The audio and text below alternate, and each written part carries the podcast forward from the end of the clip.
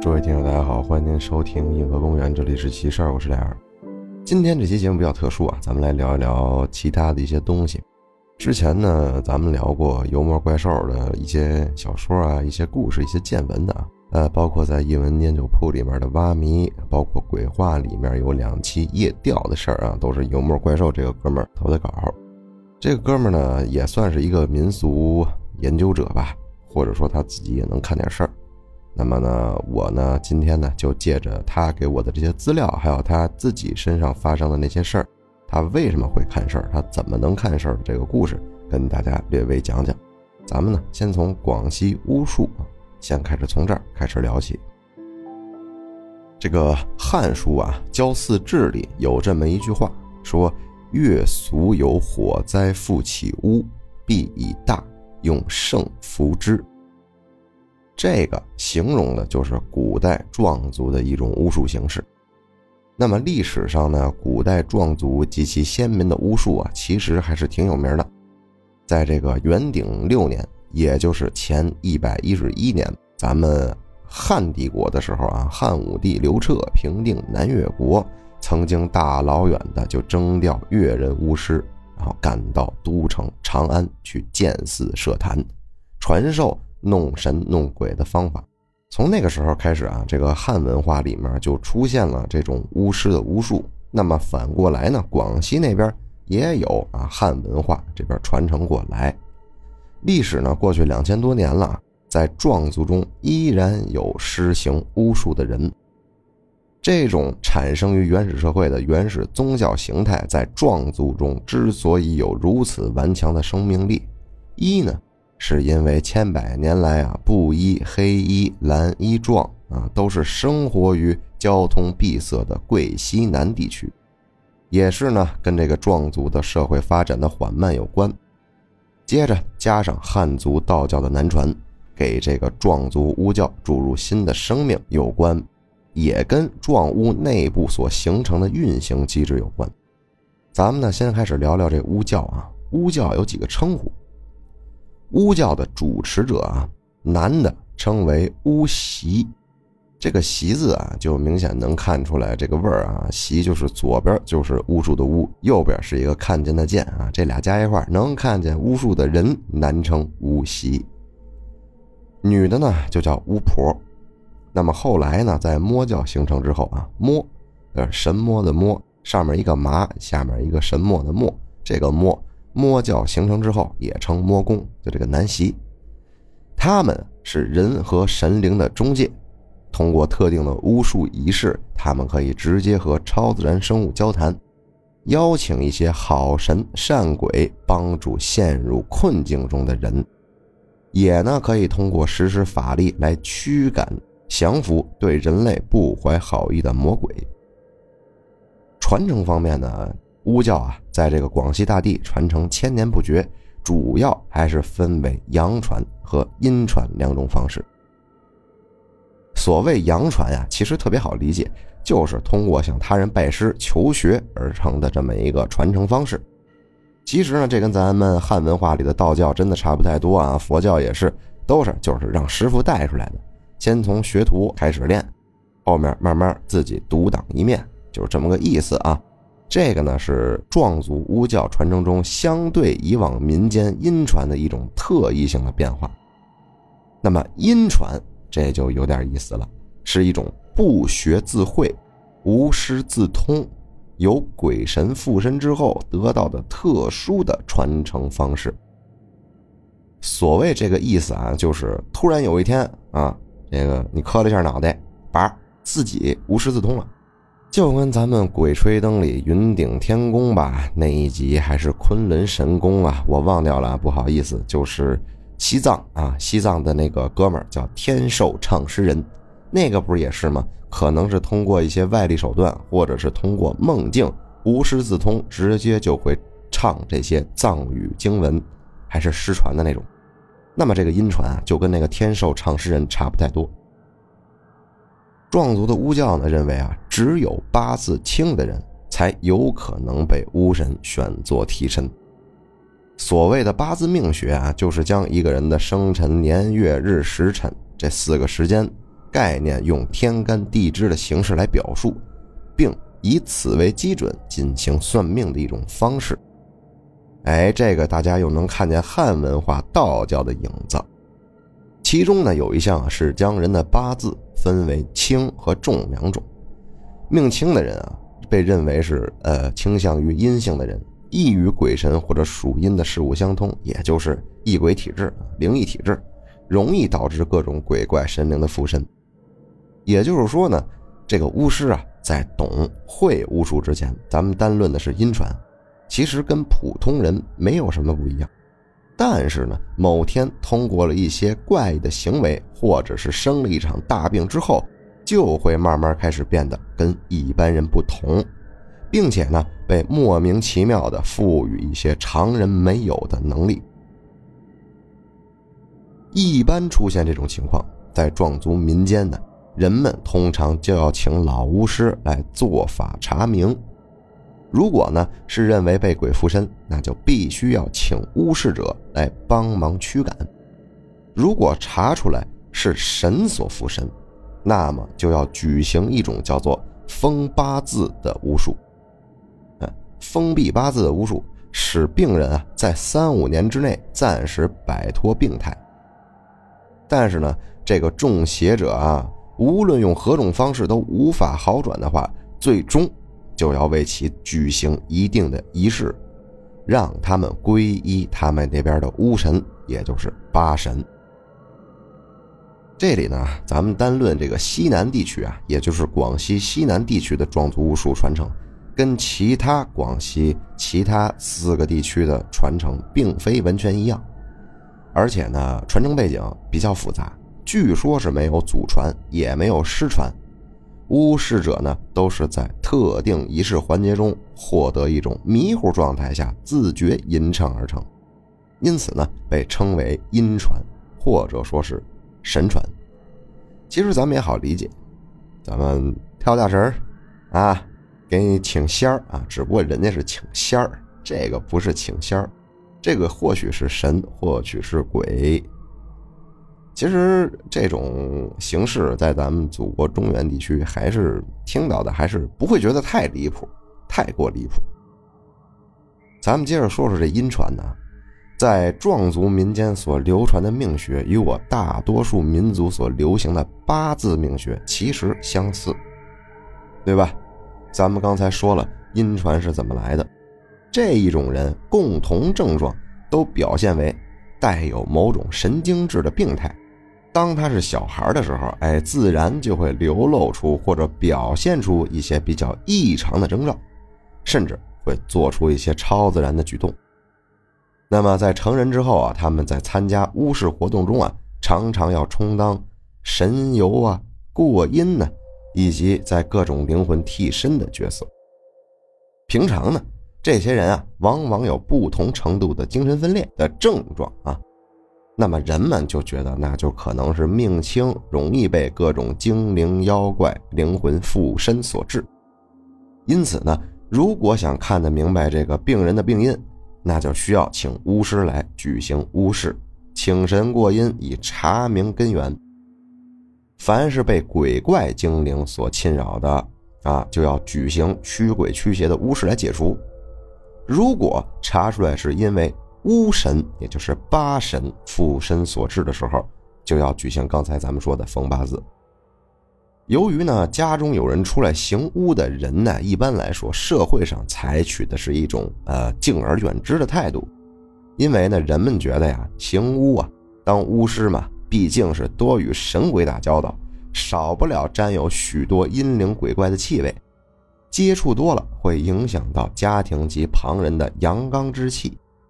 但是吧，一旦碰上一些无力解决的这些怪事儿，人们呢又不得不将希望寄托在请巫师去通鬼神，来达到祈福去祸的目的。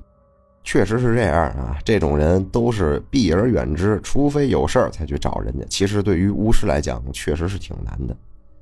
对于自己家中有人被八神选作替身，不得不让自己家人出来行巫当巫师的人来说，他们心里九成九都是不乐意的。因为什么呢？人家老百姓踏踏实实过日子，您非得神神叨叨的。有人呢，他就喜欢这个；有人他就不喜欢这个，都是不太乐意。可是呢，又认为这就是命中注定的，没办法。为什么没办法呢？因为啊，他们觉得被八神选做替身呢，这就是天命，命中注定，不是说人说要改就能改的。再一个。如果呢，他们一再违背而不让家人举行咱们刚才说的所谓的巫变的仪式，那么被八神附身的人也许就会经常犯病，到处胡言乱语、神神叨叨打闹，甚至有的人撕烂自己的衣服到处溜达，啊，还有更有甚者就会因此丢了命。也许呢，是因为这种种种因素的忧虑吧，大家呢都比较愿意选择让自己家人巫变的道路，确实没办法，而不去选择用一些其他手段来医治的办法。至于呢，有些人家考虑到自己呢被附神的这个子女，由于当时年纪比较小，又或有一种说法啊，民间流传的说法是，出家修行当巫师之后啊会绝后。而呢，壮族民间观念啊，看妇女不育或者无后代就为不孝，所以呢，因此也怕这个婚后难养儿育女，就会请巫师来举行封八字的巫事，让这个神父者，也就是这个咱们所谓的患者，有时间啊长大，或者说是生完孩子之后再巫变。封八字呢这件事儿啊，需要资历较高的老巫师来举行了，因为呢，这种巫师举行的目的是通过巫师实行较深的巫术来阻止八神暂时不要依附于人的这么一件事儿。没有比较深的经验、比较浓厚的经验，不是老手，他没法跟八神抗衡，所以呢，必须得用老巫师。那么封八字的做法呢？就是啊，巫师请神下来之后，禀报这些神明说：“这人啊，年纪太小，岁数太小，不应该现在这么早就巫变。然后麻烦麻烦啊，咱们能不能延缓延缓，让这个神灵入体的这么一件事儿，等到时机到了再入体。啊，大概就这么个意思啊。巫师呢，在请到巫师来了之后，就会将附身人的这个八字写在一张符箓上，反复施入巫术。”放到一个陶制的容器，并用符箓把这个盖口封上。人们呢就觉得啊，这样处理之后啊，八神找不到这个人的八字，也就没办法附在他身上了。不过呢，人们也觉得，一个人的生辰八字如果被长期的密封起来，对他本身也会带来影响。就比如说吧，会造成神智上的呆板呢、愚钝呢。甚至是面黄肌瘦、四肢无力啊，看的这个人很虚。因此，封八字它不是一个说你封了这辈子都给你封上，那是不行的。一般都是过了好几年啊，过了三五年之后，时间到了就必须要解八字，好让这个人呢恢复清醒、调养身体。如果没有其他办法，如果病人以后再犯病，那就只好让其发生污变。这个呢，就是这么一个传承的方式啊。用咱们现在的话来说啊，这些没被污变的人，咱就可以理解为略微有点神经病了，对吧？广西这边啊，把这个有一个名称啊，就是由神经病人向巫师的演变，在壮语的方言中称为这是“墨铁”，墨铁，直译成汉文就变成了这个巫的分裂。意思呢，就是说巫神得到了新生，相当于汉文的巫变。咱们刚才一直用的那个词儿。一般来说啊，神神叨叨的这些病人啊，在发病的时候，表面症状主要都是这些啊：短时间内突然发病，四肢冰冷，面无血色，症状较轻者目光呆滞，反应迟钝；较重者突然晕厥倒地，口吐白沫，不省人事。除了之前那些现象，有下面这些现象的也被视为无变。第一个，发病之前跟发病的时候的情感、爱好、性格格格不入。就比如说吧，之前是一个特别内向的人，发病的时候，哎呦，嘚不嘚嘚不嘚嘚不嘚，话特别密。第二呢，就是发病的时候容易自言自语，啊，说一些乌经唱词，或者说是自己就说了我是八神的代言人。第三呢，就是发病之前啊，他们可能经过一些壮族的仪式啊，比如说吧，魂游阴府啊、过阴呐、神游啊这些，能进入阳间。那么发病的时候，会重复讲述一些他们在阴间看见、听见的事儿的人。这是第三种。第四呢，就是这个病人发作之后啊，把这人的衣服啊、物品让巫师通过请神下来盘查之后，巫师认定这个人受到了八神附身所致。第五，病人发作的时候表现出某某超自然举动，就比如说吧，发病的时候不管天有多热有多冷，也不管自己会不会水性，直接就跳水，或者发病的时候仍然能爬上悬崖、爬上大树。或者呢，随口就突然说出一些奇奇怪怪的咒语片段，或者出一些预言。第六种，发病后呢，对这种有血有肉的食物反应比较大的，就比如说吧，把自己家里含有腥味的这种肉摔出屋外，发病之后不食腥臊食物的，或者说变得对血腥啊、肉性格外敏感，喜欢吃生的这种。对于发生这种污变的病人啊，家属一般都会先将病人的衣服送到巫师那儿，让巫师呢先通过这些东西的衣物啊，先看看是什么情况，再将这个病的八字拿给巫师推算，大致上确认啊，就是准备巫变了的话，就要为这个病人巫变举行一系列的仪式。行，刚才咱们说了这个。广西西南地区巫师的分类啊，还有一些这个怎么来的，包括中间经历过什么，比如说风八字啊，比如说巫变呐，比如说一开始的神经质啊，大概给大家聊了聊。接着呢，咱们来听听油墨怪兽自己的事儿。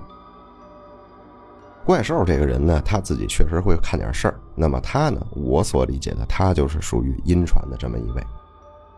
第一次的事儿发生的时候，他才五岁。家里人带着他，还有邻居家的一位哥哥去公园玩。邻居家这哥哥年龄不大，顶多也就八九岁的样啊。一家人呢在公园里爬山，那哥哥呢就跟抱着洋娃娃似的，就把这听友抱在这胸前往山上爬。大家呢一路走走停停，一边走一边看这景色，边玩边看，都挺开心的。可是呢，爬到半山腰，情况突变。听友从哥哥的怀里一下就摔在这地上了，这下巴是结结实实的砸在一块凸起的石头上。事后啊，他问过这个哥哥，怎么就是直接就从怀里给扒拉出去的呢？是失手吗？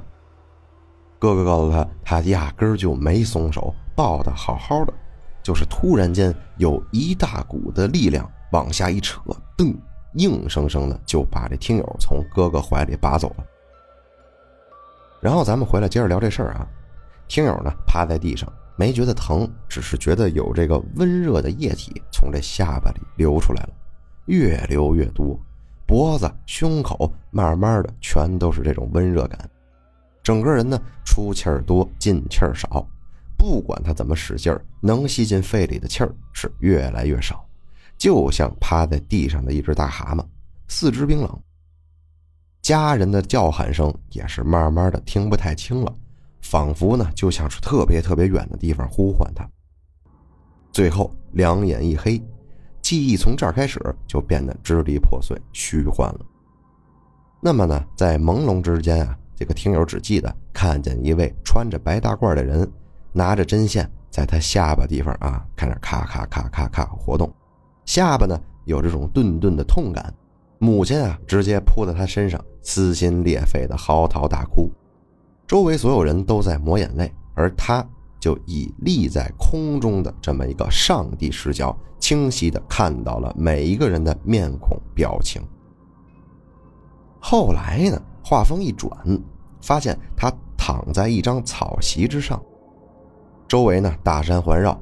一位白发苍苍的老妇人啊，眼里全是悲痛与怜悯，手上拿着一根黑色的缝衣针，用红青两色的粗线在缝他的身体。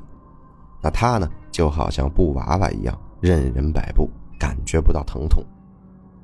老妇人一边缝一边用壮话唱诵他至今仍然记得的山歌。他呢，把开头几句翻译出来了：“可怜我大山的子孙呐，神魂少了一半哟。”破破烂烂回不去呀，针线缝补，缝缝补补好归家哟。差人莫要带他走，我孙年幼且可怜，八爷渡他返，渡他返。这意识就继续断片了，紧接着又是那种诡异的上帝视角，他的身体趴在这床上。床边围满了头戴着巨大斗笠、身披蓑衣的大高个他们的个儿高的直吓人，哪怕呀都是低着头看他，脑袋也都快顶到这病房天花板上了。这门前呢还站着两位身着粗布衣、穿阔脚裤、身披一件皮衣的人，脸色铁青。没一会儿啊，门外来了两个戴高帽子的人。手里拿着草绳，低着头就要往里闯，被这二位鱼皮衣拦住。这个鱼皮衣具体是什么呢？大家听过烟酒铺子的都知道啊，这就是魔宫了。高帽子呢就说了一句话：“他该走了。”鱼皮衣就说道：“他走不了。”高帽子又说：“他缺一半，留不下。”鱼皮衣又说：“他会完整。”八爷不让走。接着呢，不知何处冒出俩人，侧躺在他身侧。一位鱼皮衣从门口一个箭步就直接跳到这床前，托起他的脸，喊了一声“魂来起”，对着他面门就是一逼斗，狠狠一拍。再睁开眼，没有大高个，没有鱼皮衣，没有高帽，只有家人开心的眼神后来呢？从母亲嘴里知道啊，他刚送到医院没多久，心脏停跳，呼吸停止。医院说呢是脑部遭遇重击，情况危急。其实呢，算上这一次啊，已经有两次他已经算是从鬼门关走一圈又回来了。第一次啊，是他还没记事的时候，自己在这舞台上玩，莫名其妙从舞台上摔下来，同样也是。短暂的心跳与呼吸停止，也是同样大头先着地。但是呢，自从这事儿发生之后，这家里人慢慢发现了他的异样。比如说吧，这个听友会看到啊，窗户上贴着一个小孩的影子，树上蹲着个人，阴影角落里的人啊，他都跟这个爸妈说了。一开始呢，他们就只当是这小孩看错，要不然就是小孩没闭眼，没当回事儿。直到某天的傍晚，这父亲开着摩托车，噔噔噔噔噔啊，载着他从老家的村子里返回，路过一个小山坡，摩托车突然熄火，再也发动不了。老爹呢，一边查看摩托，一边就说：“哎呦，这山里怎么突然变冷了？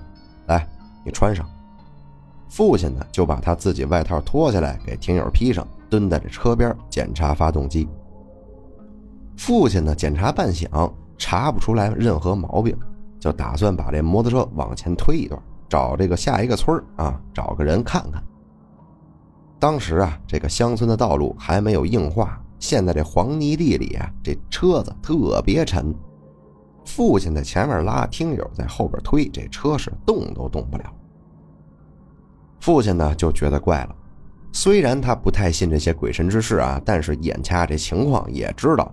我操，俩人跟那儿弄这车，你哪怕挪吧挪吧也好，是一点都不动，那怕是跟这儿的来往之人脱不开关系。手一伸，就从这兜里掏出了烟，点了三根，握在这手里就开始说：“啊，说各位途经此地，惊扰安眠，多有得罪，请放我父子离开，谢谢，谢谢。”接着就把这烟呢插在路边。试着发动车子，但是依旧打不着火。父亲呢，一顿折腾的功夫，这太阳早已经被这山峰遮住了。夕阳西下，夜晚来临，这山坡里是更黑，冷的他都有点哆嗦。就索性啊把这车先扔这儿，抱起这听友，打算直接走到下一个村子。那听友呢，从他怀里挣开，跳在地上，用这路边的黄泥垒起了一个小小的土堆儿，薅一把野草，揉软了盖在这土堆之上，然后把那三根烟的烟灰撒在了这个土堆上，面对这车子就说：“你们走吧，我回家会给你们上香的，快点走吧。”天黑夜路莫赶，归乡返生请早。转头接着就跟父亲说：“爸，快！”父亲呢一扭钥匙，这车就动了，直接载着他回家。一路上啥也没说。回到家之后啊，这老爹就把这事儿跟爷爷说了。爷爷就问呢：“你在车上看见什么了？”啊，听友就说了，看见了四个人坐在车上。背着包袱和扁担，爸给他们上香也不愿意走。那又问了谁教你垒的土堆说的那句话的？听友反映不知道，他只知道这么做会有用。第二天晚上啊，爷爷带着他到了一位先生家里，也就是道公家里看事儿。这道公呢，年纪跟爷爷差不多，精神健硕。换了一身蓝衣服，洗干净手，隔着一张小桌就坐在这听友面前，坐稳一瞧，立马转身就到里屋了。再出来的时候，就抱着一个香炉摆在他面前，点上三支香，把这爷爷请到里屋说话。片刻之后啊，道公出来就跟这爷爷说：“老哥，请记住，他八岁就行。”往后这三年啊，没出过什么事儿，直到八岁那年啊，爷爷带他回到村子里吃了一次喜宴。一条大路，阴阳分两头，山川一座，悲喜落两边。呃，那夜他回想起来，就有了下一篇故事，名字叫做《丧喜》。咱们先抛开下一个故事不谈的啊，这个听友后面还写了两句话。十六岁之后啊，他呢从奶奶的嘴里知道，他的母亲本来就是一个女巫的命，但是呢，母亲从小就拒绝任何跟这个道术有关的接触，而且有幸啊得到高人指点下安然无恙。那么听友呢是出生的时候在正月阳日阴时正逢午夜，母亲一生拒绝的这八神便将这天赋转嫁给了听友，而且效果更强。而且他刚才咱们聊他五岁遇见这件事儿啊，若不是八神把他保下来了，他早就没了。当时道公说的八岁，便是他神魂稳定之后，八岁便会出门遇事儿。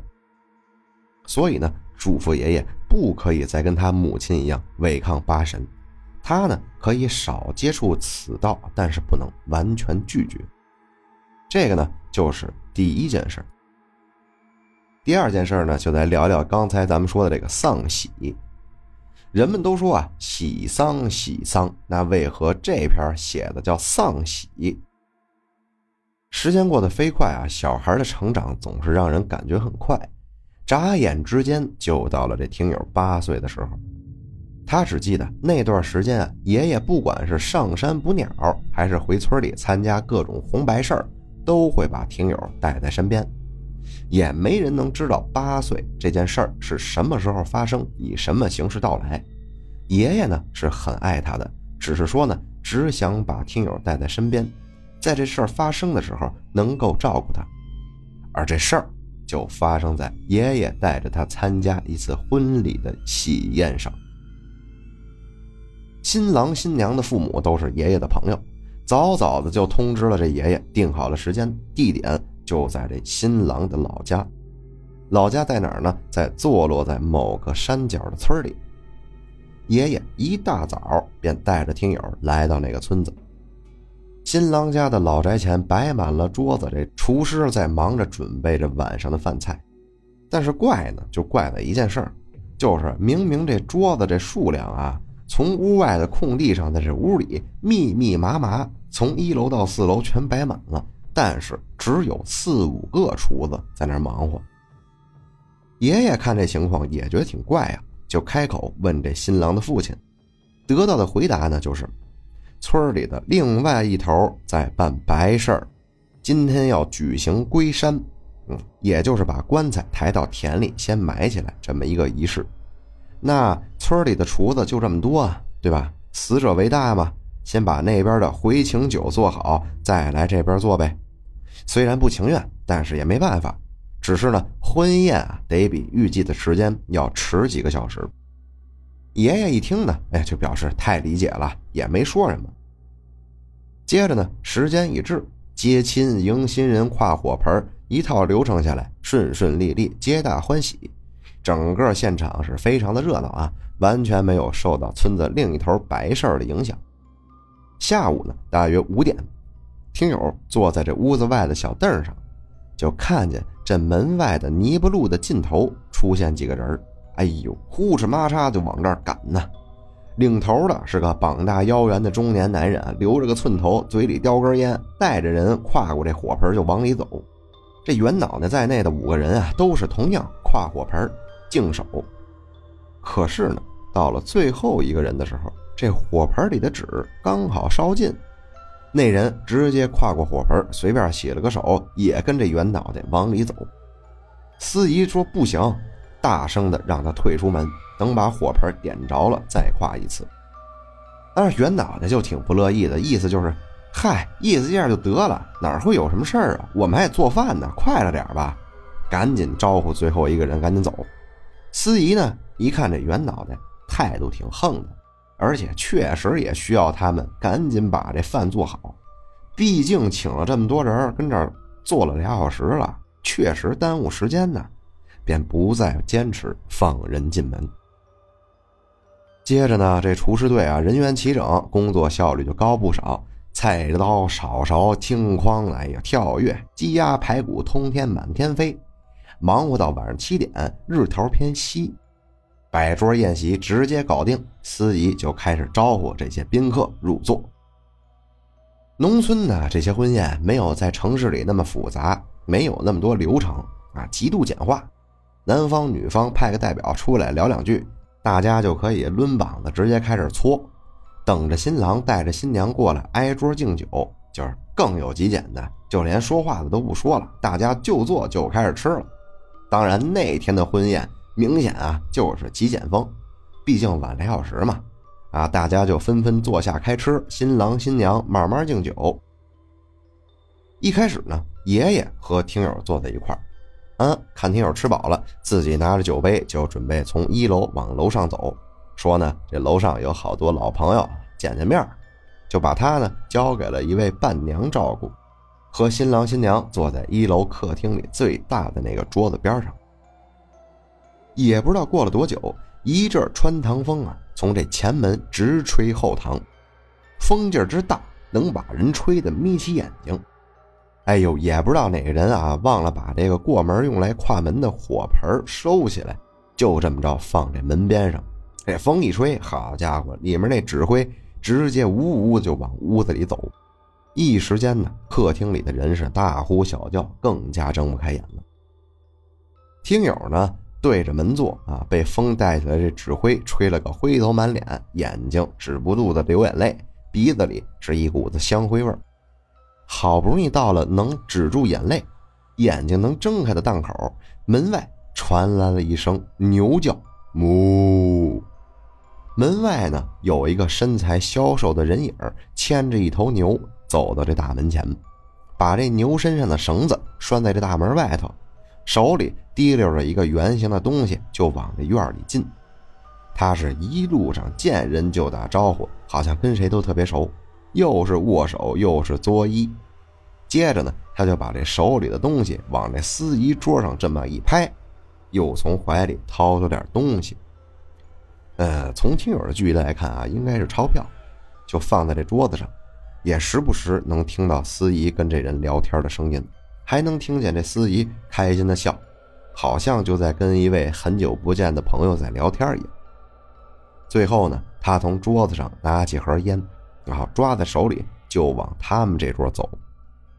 随着他走进屋子，借着不太亮的灯光啊，基本上能看清他的打扮了：赤脚，穿着一条沾满泥点子的蓝色裤子。上身是一件黑色打底衣，外面套着一件大红色的西装，这脸上挂着喜气洋洋的神色。哎呦，比边上人更高兴，就好像今儿结婚的人是他。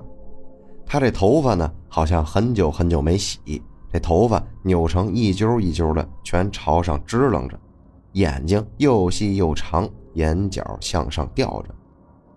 走到这桌前，正好拍拍这裤子，就咚就坐这儿了。新郎呢，从旁边递上一杯酒，接过来开口就说：“人生三大喜事，金榜题名时，洞房花烛夜，他乡遇故知。金榜题名的滋味，我百十年前有幸得尝。谢谢新郎，客气客气。洞房花烛我没有兴趣。”但是我今天想尝尝他乡遇故知的滋味哎呀，这天可真好！你看看这太阳真不错。可有一节呀，他说这话的时候，天色早就全都黑了，挂在天上的是月亮，哪儿他妈有太阳啊？新郎倒没觉得奇怪，你知道吗？他呀，大声的跟他说：“说这么多干嘛呀？咱先来一杯。”说完，噔。就下去了，握着空杯子，看见这人这人呢，把杯子递到这嘴边杯子一仰，没张嘴。那么听友亲眼看着这酒啊，顺着他这嘴唇一路流到脖子，流到衣服里。可是他妈新郎很奇怪，他好像看不见这人根本没喝进去，又来了一杯，要敬边上这位红西装。俩人就这么喝呀。那一个人往里喝，一个人不喝呀。这新郎喝着喝着，噔一下直接趴在桌子上。就旁边的人啊，仿佛看不见他俩情况，只是各聊各的。全程只有听友一个人在看。西装男呢，看着这新郎啊，噔趴桌子上了，扭头开始看听友。先是拿了个空杯子，把自己这酒分出来点又从烟盒里偷出来一根。就跟他说：“喝杯酒，把酒放在这听友面前。听友呢，肯定岁数小啊，不喝酒啊。那这人又问他抽不抽烟，听友也说也不抽烟。接着这人说了一句很奇怪的话，说：今天晚上的月亮真不错呀，你看我牵来的那条狗怎么样啊？”说着的同时，他就把他刚才递给听友面前那根烟拿回去，起身到隔壁桌正抽烟的人手上，直接把烟拿走，然后用那支燃着的烟把手里的烟点着，接着就立在听友面前，又说一句话：“你不抽烟吗？以后你可是又烟又酒啊，要不要提前试试啊？”听友就是觉得很奇怪，也没说啥，就说我不要。这人又说话了，说呢，今天啊，他跟着厨师回来的，你们也不关门，本来想直接进门，但是呢，这个吃婚席两手空空，多没礼数啊！我回去准备好久才来的，今儿晚上必须有人跟我走，要不然这婚呢，怕是结不成啊！你说是不是啊？他乡故知。听友就问啊：“你要带谁走啊？”这人就说：“不知道，我喜欢谁就带谁走。”那么听友呢？当时八岁的心智嘛，看了电视剧就觉得死人也应该是坏人先死，就说了这么一句话：“说你能不能带坏人走啊？”听友说完之后，这人就也回了一句：“说行啊，你陪我抽口烟，我就带坏人走。”他们两天以后再结婚，你不抽，我就带我喜欢的人走。听友呢拧不过他，只好拿起烟就学着大人的样子轻轻抽那么一口。这呛人的这个劲儿啊，大家都懂，直接就开始咳嗽。哎呦，要命！这人笑了，说：“好孩子，嘿嘿，厉害而又善心。我走了。”咱们缘分未尽。他话刚落，楼上直接一声女生的尖嚎就传过来了。不一会儿，就看见好几个人啊，从楼上七手八脚的抬下一个男人。这个同桌的人才惊觉的发现，哦，新郎脸朝下趴桌子上了，赶紧给他拉下来看看情况。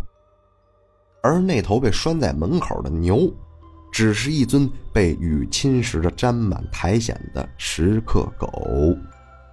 婚礼出了这么大的事儿，就戛然结束了。爷爷赶紧带他回家，一路上他就跟爷爷说起那位穿着红西装的人。他呢，直接一扭头就把他带到那位道公家里。道公见了他，就说：“好，他的劫已经过了，但是也踏入了此道，以后怕是再难脱身。”多年以后啊，他和当年的那个新郎一块喝酒，他就问过：“记不记得一个穿红西装的人找他一块喝酒啊？”新郎说：“当时他是跟着一位从外省来的亲戚，连喝三杯，然后突然睡着的。”自己醒来之后十分清醒，就根本不像是喝醉。听友再问他是哪一位亲戚，他愣住了，思索了很久，也只记得好像是一位从很远的地方来，但是关系很好的亲戚。然后那天呢，那声从楼上发出的尖叫是新娘子正给自己家里一位亲戚敬酒的时候，那亲戚突然头一歪，直接就无了。大家呢都觉得他是个本分老实的好人，可是后来呢，有警察找上门来说，这亲戚在早年间在外省持刀抢劫，把人弄伤，那人至今瘫痪在床。那也确实印证了红西装的那句话：带走的是坏人。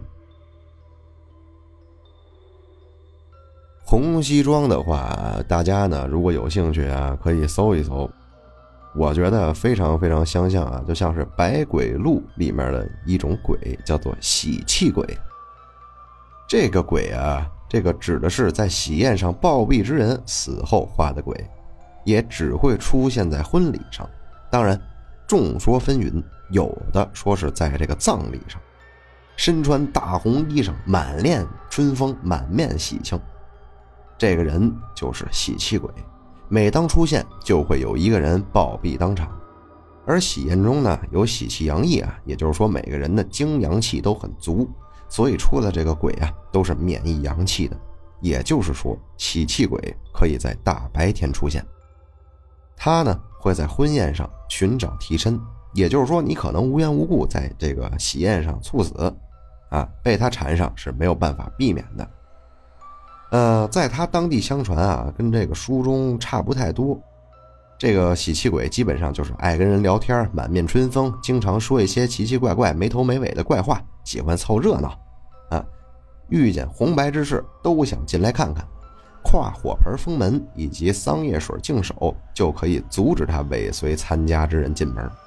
现在看来啊，那位喜气哥们多半是在那边看完了白事儿。紧跟着后边那位厨子进的门，又来凑了一场红事这个就印证了上面那故事那句话，叫做“一条大路，阴阳分两头，山川一座，悲喜落两边何谓丧喜而不是喜丧？大家就应该明白了。好了。这期奇事儿就到这儿了，感谢大家收听，我是脸儿，咱们下回见，拜拜。